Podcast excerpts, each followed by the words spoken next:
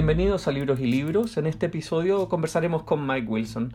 Mike Wilson es un escritor que nació en los Estados Unidos y reside en Chile hace aproximadamente 15 años y ha publicado una serie de novelas, ensayos, como por ejemplo El Púgil, la novela que publicó con Forja el 2008 y que ha tenido una reciente reedición en Chile a partir de eh, los 10 años que se cumplieron con la editorial Lecturas.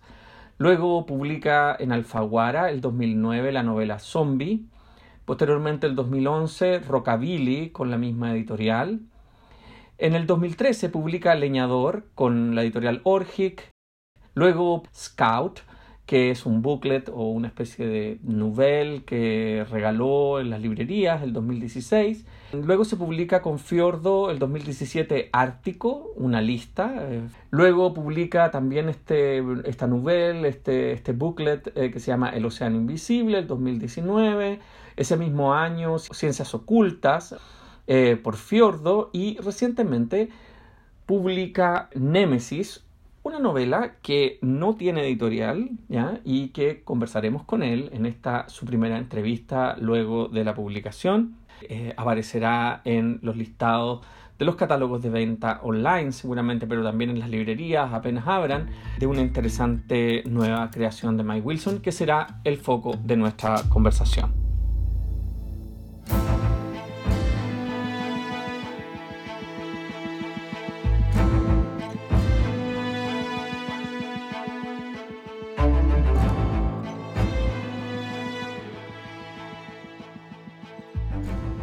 ¿Cómo estás, Mike? Hola Pablo, bien, muchas gracias eh, por la invitación. Acá en casa, como casi todos, cuidándome, pero bien. Te voy a decir que este es el primer programa que grabamos al aire libre, eh, gracias a las primeras aperturas que han existido en la ciudad. Por lo tanto, cuando nuestros oyentes escuchen el ruido de los autos, no es que le hayamos puesto una ambientación urbana al programa Libros y Libros, sino que efectivamente estamos en el patio de tu casa y eso hace que de alguna manera eh, la conversación sea más fácil que por Zoom, como han sido los otros veintitantos programas de libros y libros. Mike, cuéntanos un poco de tu nueva novela Némesis para que nuestros oyentes sepan más o menos cómo tú relatas o sintetizas este, este nuevo libro que acabas de sacar. Y así la novela, eh, siempre me cuesta un poco resumir los libros que escribo pero es una novela sobre una ciudad que cuelga de un precipicio enfrente del mar.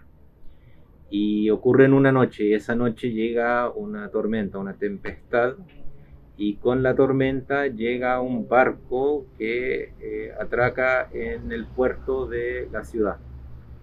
Y de ese barco desciende un sujeto abominable que desencadena destrucción en la ciudad y en las vidas de los pocos personajes que aparecen en la novela. Y si lo tuviera que resumir en una frase, es una novela sobre el fin de todo. En, eso precisamente pensé cuando la leí, que era una novela que además recupera el tono fascinante de ciertos textos bíblicos apócrifos, eh, en ciertas formas, en ciertas repeticiones, en ciertos inicios, que evidentemente recuerdan los textos proféticos.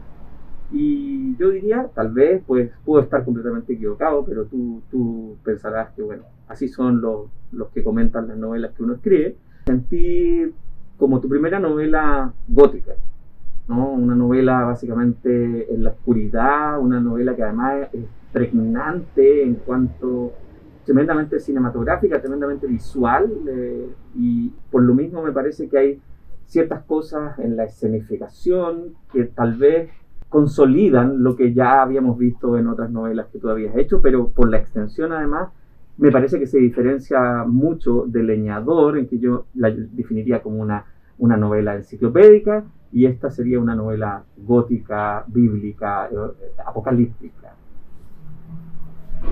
Sí, me gusta bastante como ponerle eh, esa etiqueta. Yo creo que sí hay elementos de eso. Así como uno podría decir que hay elementos de eso en Rockabilly o de pronto en Ciencias Ocultas. Es una novela que eh, yo creo que tenían junta todos los eventos de lo que está ocurriendo en el mundo durante los últimos dos años y la sensación que me da y el terror que me provoca hacia dónde va todo. Y los textos que tenía pensado, yo creo que también remite a cierta tradición eh, judeo-cristiana, Antiguo Testamento, pero eh, libro de Enoch, por ejemplo, el libro de Judas. El gnosticismo siempre me interesó eh, como filosofía, me parece que la cosmovisión que tiene es muy interesante y también es cierta manera también una novela de terror, la forma en que se describe el universo y el demiurgo y, y, el fin como casi maléfico que tiene, tiene la existencia. Eh, pero a la vez también siempre eh, interesado en poder insertar alguna cuota de, algo luminoso en, en esa oscuridad me cuesta como encontrar los referentes porque también es algo que, cuando lo estaba escribiendo, como casi los libros, como que es un proceso muy de guata, pero yo creo que también hay muchos lugares y experiencias que uno tiene que van afectando eso. Yo creo que el fenómeno mismo de la tempestad, de la tormenta, no, tanto, no solo en, los, en sus referentes literarios o cinematográficos, sino que en la experiencia también, es algo que lo tenía muy presente mientras estaba escribiendo. El lenguaje bíblico, especialmente del Antiguo Testamento, y la violencia que aparece ahí, el concepto de némesis, tanto como concepto de justicia, o némesis como en la mitología de la diosa némesis. Todo eso está presente de alguna forma. Es, para mí la novela es un lugar y es una sensación y es de alguna forma aquella cosa ominosa que siento que cuelga sobre mí y cuelga sobre, sobre nosotros en este momento.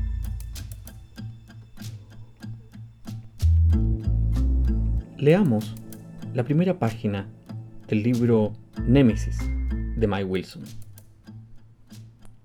Y separó las aguas que estaban debajo de la expansión de las aguas que estaban sobre la expansión y fue así y vio que era bueno, y pobló las aguas con bestias marinas, y levantó los mares, y vio que era bueno.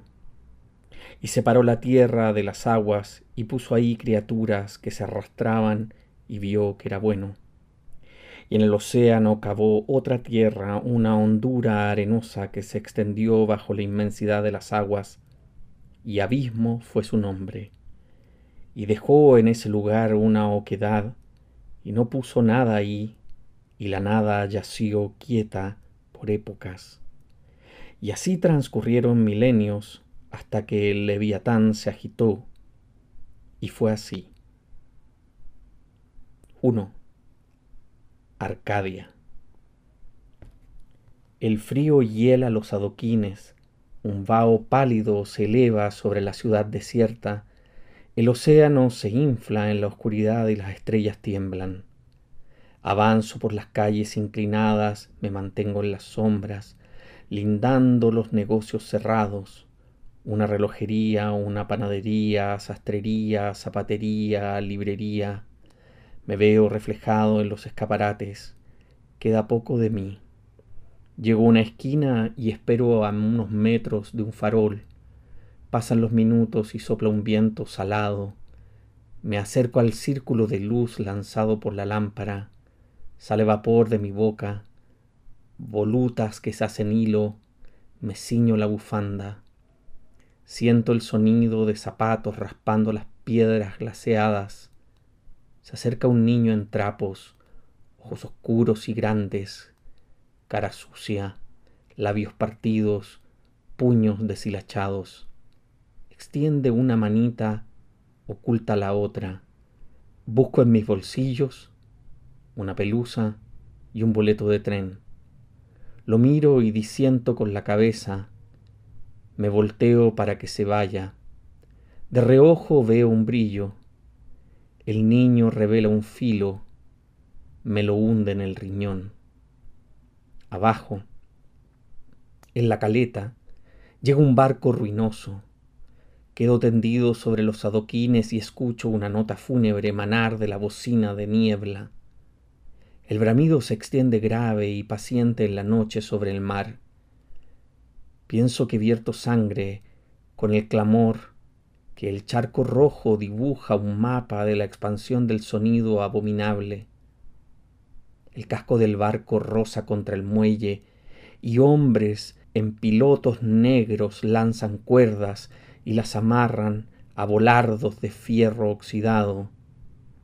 En la cubierta, una figura gigante observa el trabajo de los estibadores. Los obreros del muelle tiran de los cabos y en sus pechos vibra una melodía grave que imita la sirena de la niebla, un mmm, profundo y escalado.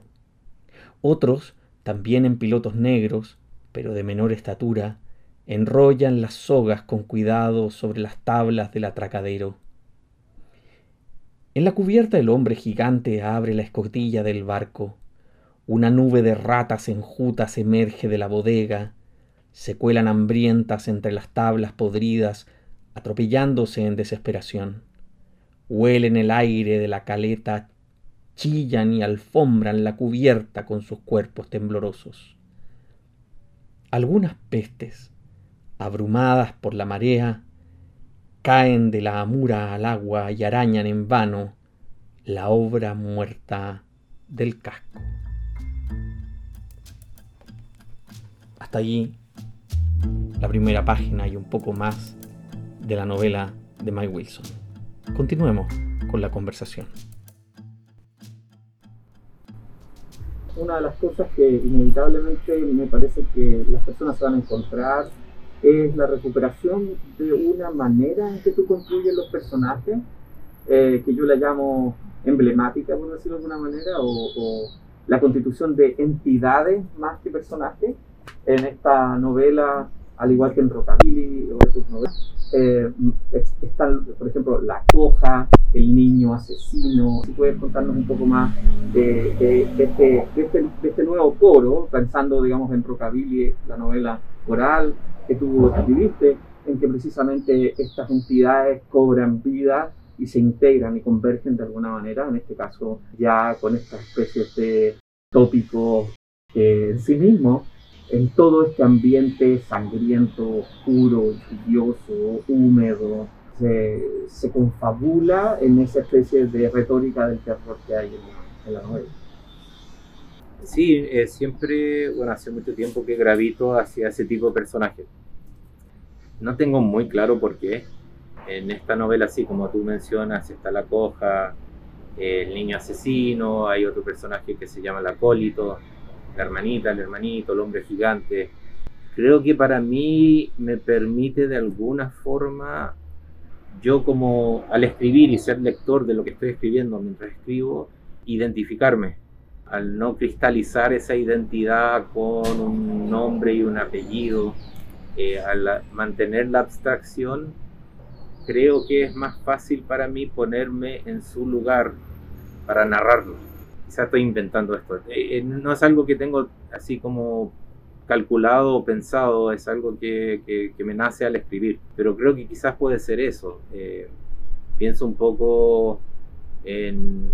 Esa es la justificación que se usa en la teoría del cómic, por ejemplo, de Mike McCloud, cuando los dibujos son mucho más como simples, más abstractos. Eh, en Miyazaki, por ejemplo, eh, te permite como espectador identificarte. Eh, cuando eh, el dibujo es más detallado y se cristaliza la identidad, ya te aliena de, de ese personaje. Quizás va por ahí. Buenísimo no quiero, no quiero tampoco presionarte para que hables, digamos, inevitablemente como revelando las estructuras internas de algo que tus lectores evidentemente gozan con tus novelas. Quiero mencionar y quiero también preguntarte por algunas decisiones en términos de objeto. El libro es bastante distinto a los otros libros que tú has publicado. Eh, voy a describirlo para nuestros oyentes. Es un libro tapa dura de 151 páginas, pero esas páginas están hechas a dos columnas el libro tiene un precioso forro azul en, las, hojas de cortesía, que se llaman en las hojas cuando recién abres el libro, y a su vez en la portada aparece eh, un signo un emblema, ¿no? Y la palabra Nemesis con una M y una W y por cierto solo en el lomo aparece el nombre de Mike. El juego que aparece mucho, digamos, eh, alterna las decisiones que toma la obra de Mike Wilson que conocimos como leñador y que no tenía en la primera edición la, el nombre en la portada del autor. Cuéntanos un poco, Mike, eh, acerca de las decisiones, digamos, en términos de objeto libre que tomaste para hacer esta edición.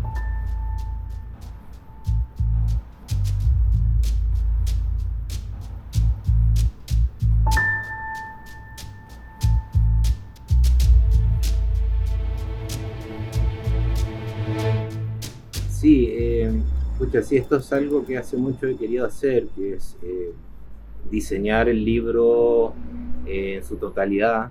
Eh, me pareció que Nemesis era el momento para hacerlo.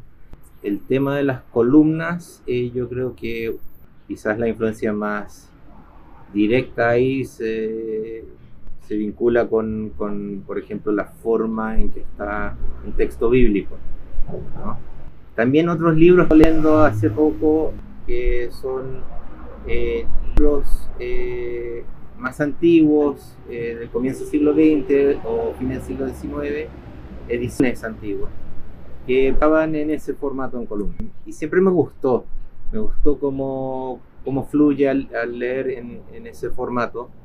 y cuando empecé a escribir Némesis, pensando tanto en el tema apócrifo bíblico y en las lecturas que estaba haciendo en ese formato, lo formateé de, inmediato así. Empecé a escribirlo ya en columnas. Eh, y quedó así. Me gusta cómo quedó. Eh, pienso que es parte de la novela, parte de lo que la novela comunica. El objeto, le guste uno o no, es parte de la historia. Entonces, por lo menos aporta a lo que estoy tratando de, de, comunicar en la novela. Bueno, el libro no lo voy a presentar, que es parte también el, el, hecho de que venga sin sello editorial me, me, me quita esa presión. Eh, entonces no, no, no, va a haber una presentación formal del libro.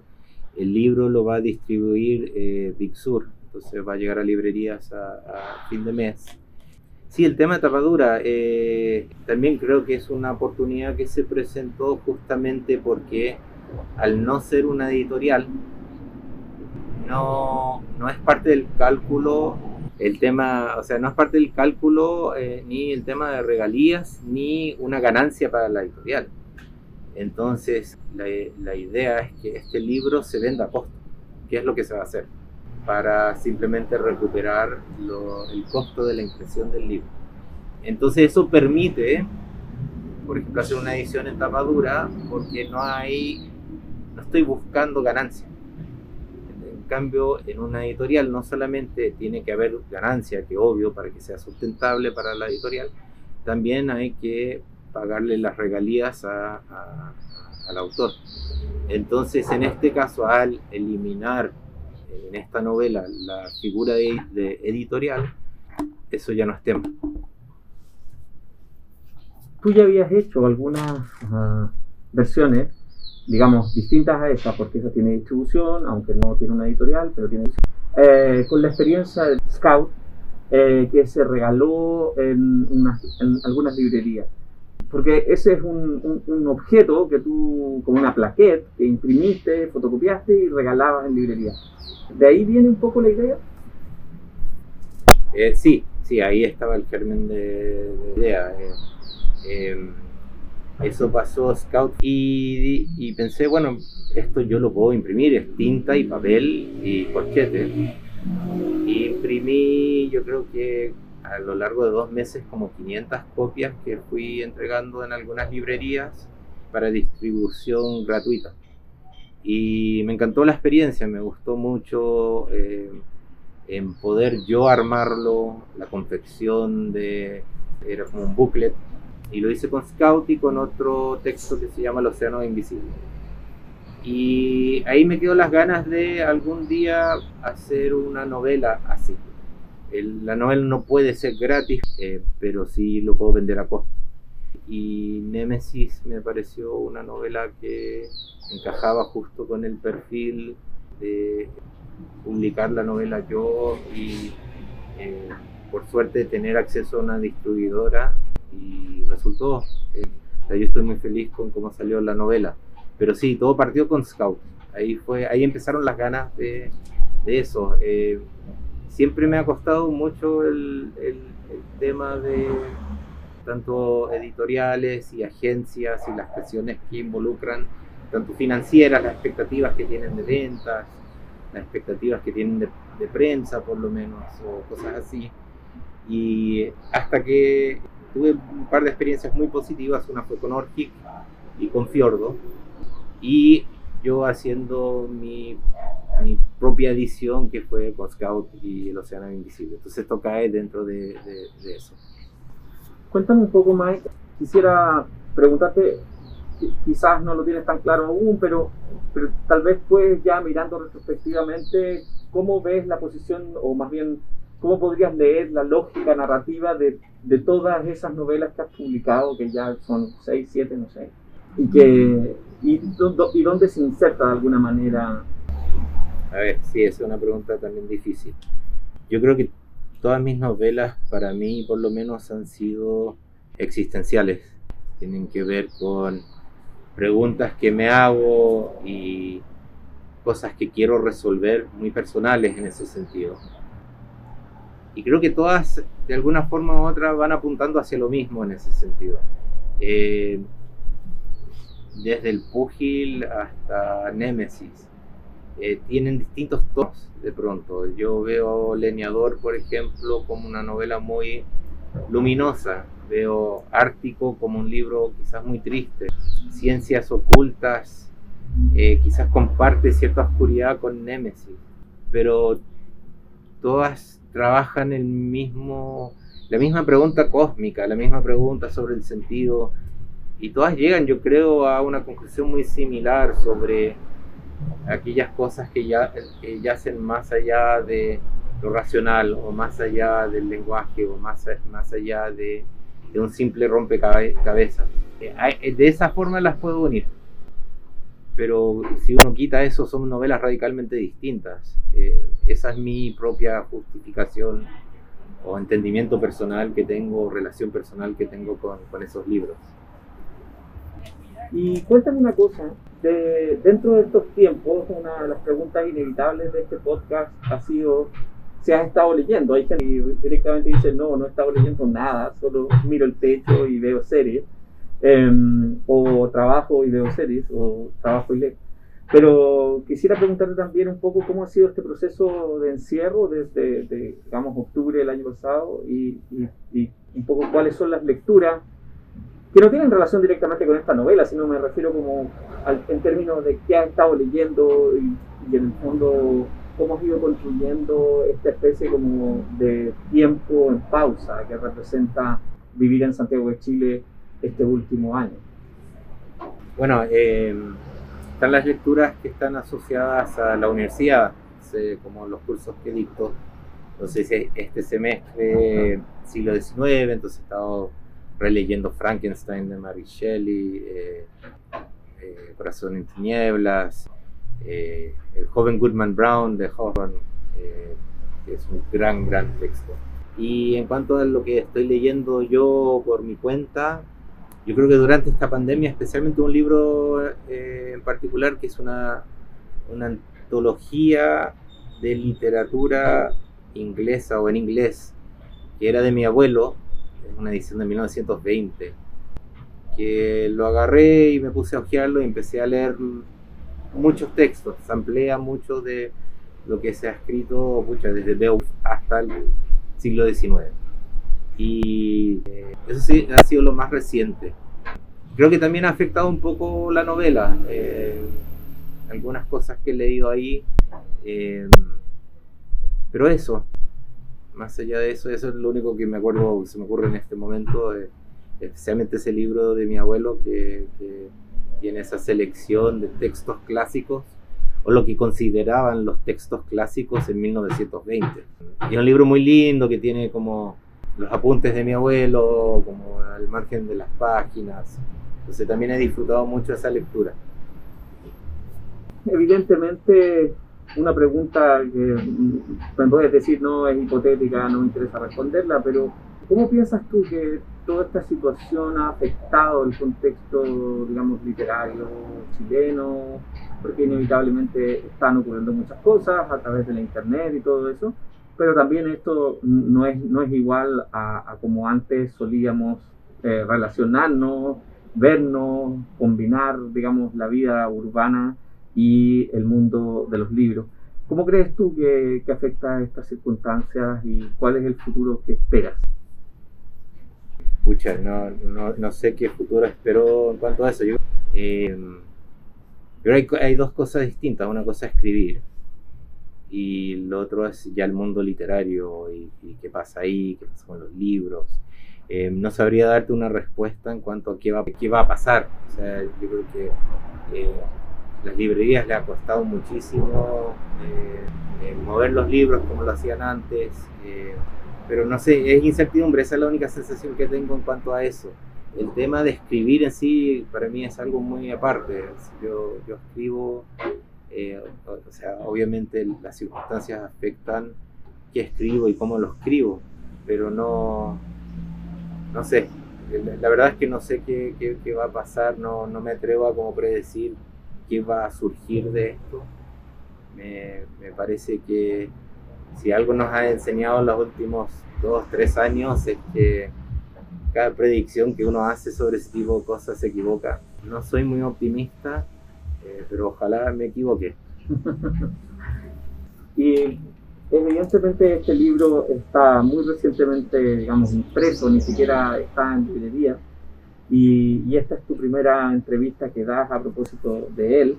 Pero también creo que es importante pensar en eso y es si, si tú pudieras, a ver cómo decirlo, tratar de, de imaginar. Uno no imagina a sus lectores, pero sí tiene alguien al quien está dirigido el libro, evidentemente, como, como tono, como forma. Y ese libro, ah, aunque tú eres una persona que naciste en Estados Unidos y que viviste gran parte de tu vida en Argentina y después te viniste a Chile, eh, una especie de escritor nómade, me gustaría pensar cómo ves Némesis en el contexto local. No, no, por supuesto, no es una obligación generar una especie de historiografía de ti mismo, pero tú sabes perfectamente que hay un contexto, que se están publicando otras cosas y más o menos cómo, cómo sientes que ha sido recibida tu obra en ese contexto. Nunca, nunca me interesado mucho como posicionarme dentro de ninguna escena literaria, o sea, eh, me interesa escribir.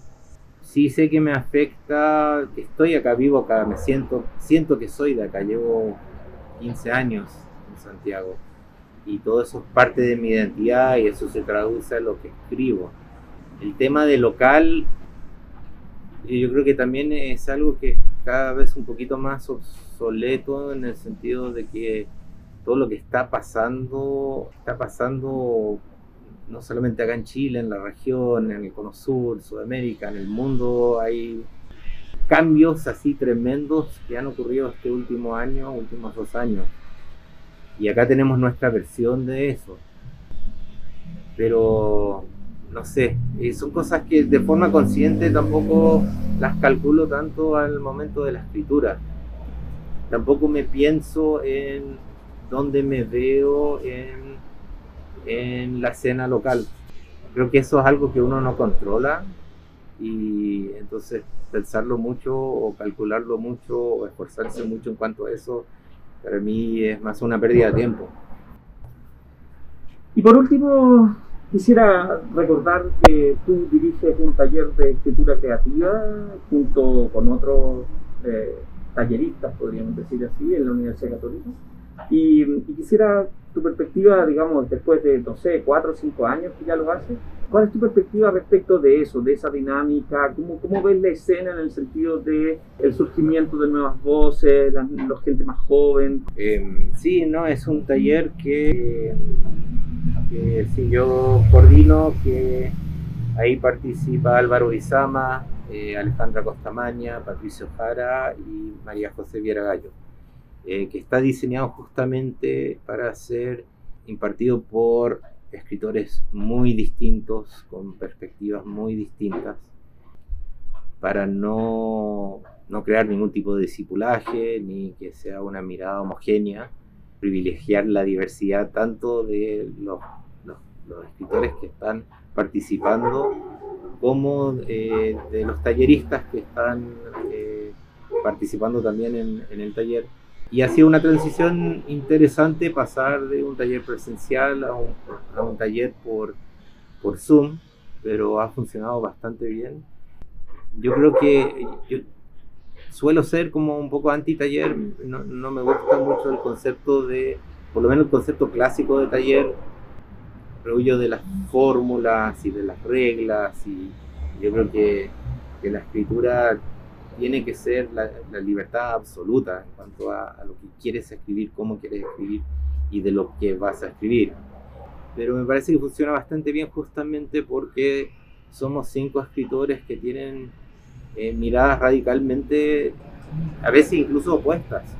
Y eso eh, permite abrir una diversidad de posibilidades en cuanto a la escritura. Y no, me, me, gusta, o sea, me gusta cómo, cómo, ha funcionado. Yo creo que ha sido un, buen taller. Eh, y seguimos en eso. O sea, está el de este semestre empezó recién y lo hacemos cada semestre. Bueno, Mike, te quiero agradecer mucho por tu tiempo, por habernos abierto casa, el patio de tu casa, donde estamos a dos metros conversando, eh, haciendo esta entrevista y sobre todo desearte mucha suerte con la recepción de Nemesis. la crítica siempre ha sido muy buena, digamos, en tus novelas, ha recibido los premios, siempre es reconocido, siempre tiene espacio. Eso, digamos, siempre está y espero que, no, no me cabe duda que con Nemesis también se va a lograr. Así que muchas gracias por haber estado en Libros y Libros. Eh, gracias Pablo, muchas gracias por la invitación. Bueno, ha sido un nuevo episodio. Agradezco que ustedes nos escuchen y nos compartan. En este nuevo episodio de Libros y Libros conversamos con Mike Wilson. Soy Pablo Quiminato. Gracias.